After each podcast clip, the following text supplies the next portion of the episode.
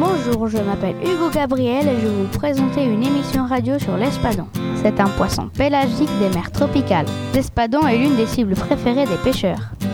Il se nourrit de méduses et de calamars et aussi de poissons. Il fait 5 mètres et peut peser 500 kg. Il vit dans le Pacifique et aussi dans l'Atlantique.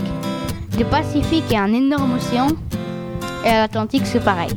Et il peut atteindre jusqu'à 140 km/h. Alors l'espadon, il a, euh, c'est un peu comme une épée son nez. Enfin, c'est pas tellement son nez, mais c'est voilà. Il a une grande nageoire euh, dorsale. Ah, il a une grande, de, de- il a une grande queue aussi. Puis euh, bah, il est, il est bleu et un tout petit peu argenté, c'est tout.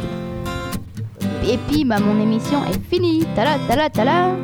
C'était Hugo Gabriel en direct sur Trampoline FM. Bye bye.